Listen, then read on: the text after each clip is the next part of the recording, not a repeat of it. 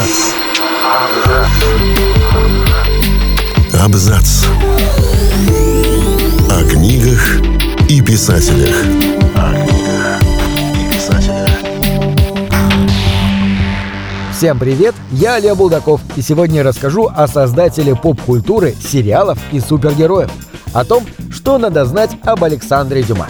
Литература для Дюма не акт индивидуального творчества, не таинство, не единственная верная строчка, которую возможно отыскать, лишь выморов тысячи предыдущих, так работает Флабер, а мастерская, в которую можно и нужно привлекать помощников. Рассказываем об Александре Дюма, без которого образ Франции в наших глазах мог быть совсем другим. Тома Александр Дюма, отец знаменитого писателя, оказался в городе Велер-Котре на севере Франции по долгу службы. Шел август 1789 года. Парижане уже взяли Бастилию, в стране усиливались волнения, и полк королевских драгунов, в котором служил Дюма, отправили туда, чтобы поддерживать порядок. К этому времени Тома Александр уже три года как не разговаривал с отцом, нормандским аристократом, и уже 13 лет как не видел свою мать, Марию Сосетту, чернокожую рабыню, остававшуюся на острове Сан-Доминго в Карибском море. Навсегда расстаться с матерью ему придется в 14 лет.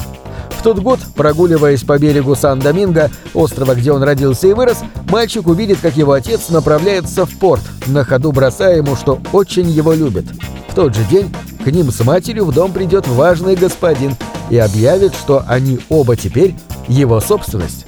Отец, Антуан Дави Деля Паэтри, только что подписал договор о продаже женщины, с которой он прожил 20 лет, и всех ее пятерых детей, включая Тома Александра. Сам же, понаделав долгов, спешно уехал обратно на родину. Так Тома Александр узнает, что он не свободный человек, как думал до этого, а раб. Однако вскоре отец выкупит его и вызовет во Францию. Прибыв в Гавр, он в одну секунду превратится из невольника в аристократа. «Когда же приедет мама?» — уточняет он у отца. «Никогда», — отвечает тот. «Она же дочь островов, а ты мой сын, Маркиз Деля Паэтри. И нам пора заняться твоим воспитанием, поэтому мы поедем в Париж». Появляться в обществе Парижа в компании темнокожего сына Тома Александр на пару голов выше, его рост 185 сантиметров и сильнее парижских господ означает вызвать восхищение во взглядах женщин, удивление, нескромные вопросы. Как и множество французов, он присматривает себе красивую африканку, дарит ей радость материнства, а потом, когда накопленные средства подходят к концу, перепродает другому искателю приключений. Все это кажется Антуана Деля Паэтри очень забавным. Поэтому он выучивает Тома Александра танцам, латыни и фехтованию и советует сдерживать гнев, если кто-то в театре примет его за лакея и спросит, где его господин. Но сдерживать справедливое возмущение молодому человеку становится все труднее. Кроме того, сам воздух, которым дышат французы, постепенно меняется. В 1913 году отцу писателя поставят в Париже памятник. Сын негритянки 60 раз рисковал жизнью за Францию и умер в бедности. Такая жизнь – шедевр, с которым ничто не может сравниться, скажет на церемонии открытия памятника писатель Анатоль Франц. Памятник африканцу снесут и расплавят нацисты во время оккупации. Совсем скоро копия статуи должна вернуться на прежнее место на площади генерала Катру, неподалеку от бульвара Мальзерб. Но пока имя генерала Дюма можно найти на Триумфальной арке в Париже.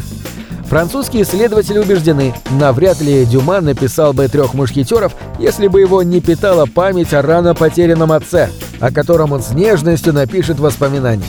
Отца хотелось воскресить в образе отважного рыцаря, но за него хотелось и отомстить. Дюма пишет «Трех мушкетеров» в 1840-е годы.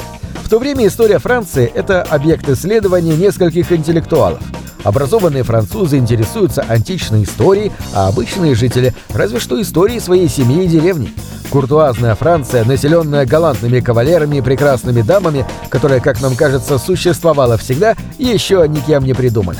Создать ее образ, который до сих пор помогает зарабатывать миллионам французов, как раз и предстоит Александру Дюма. В середине 19 века национальный роман еще не написан. Портрет обаятельного драчуна, удачливого соблазнителя с отличным чувством юмора еще не нарисован. Но Дюма, как никто, ощущает, что потребность в его создании уже пришла. Попробовав свои силы в театре, на самом деле именно его пьеса «Генрих III и его двор» стала первой романтической постановкой на сцене старейшего комедии «Францесс», а не «Эрнани» Виктора Гюго, как все думают. Дюма понимает, что будущее принадлежит роману и полностью отдается литературе. Гюго – мыслитель, Ламартин – мечтатель, а я – популяризатор. Так скажет Дюма сам о себе. Через сто лет его книги будут читать больше, чем мои, предречет Гюго и окажется прав. Дюма боготворит самого Гюго, однако, преклоняясь перед автором «Отверженных», Дюма с самого начала выбирает для себя нишу не высокой, а массовой литературы. Дюма сегодня считается одним из основателей поп-культуры, создателем первых супергероев и гениальным шоураннером. Он создает сериалы за годы до изобретения кинематографа. Шесть журналов публикуют одновременно главы из его романов, которые он пишет параллельно. Общеизвестный факт. Королеву Марго, графа Монте-Кристо и всю мушкетерскую эпопею Дюма создавал в соавторстве с писателем Агюстом Маке.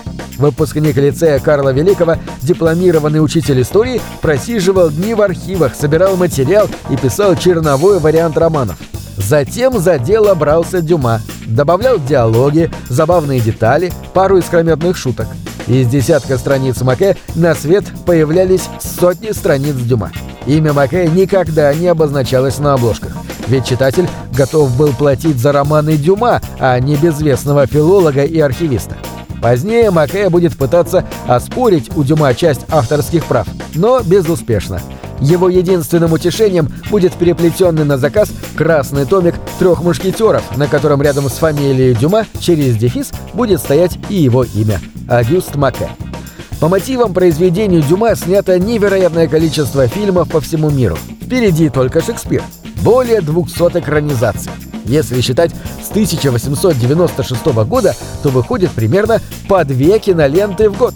Исследователи его творчества отмечают, что литератор оставил после себя 100 тысяч страниц всевозможных сочинений, более 250 пьес, приключенческие истории, путешествия, романы.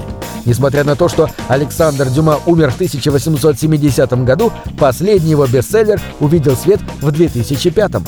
Исследователь творчества писателя Клод Шоп обнаружил неоконченный роман Дюма. Книга вышла под названием «Шевалье де Сент-Эрмин». Она стала заключительной частью трилогии, в которую вошли романы «Белые и синие» и «Соратники Иегу». И еще несколько приятных нашему уху фактов. Дюма некоторое время прожил в России, а на русском языке он написал целых 19 произведений. Александр Дюма перевел с русского языка на французский язык больше произведений Пушкина, Некрасова и Лермонтова, чем все остальные французы, жившие в то же время. В возрасте 52 лет французский писатель в ходе своего визита в Россию получил звание почетного казака. А после своего длительного путешествия по Кавказу Александр Дюма открыл в Париже первую шашлычную. На этом все. Читайте хорошие книги.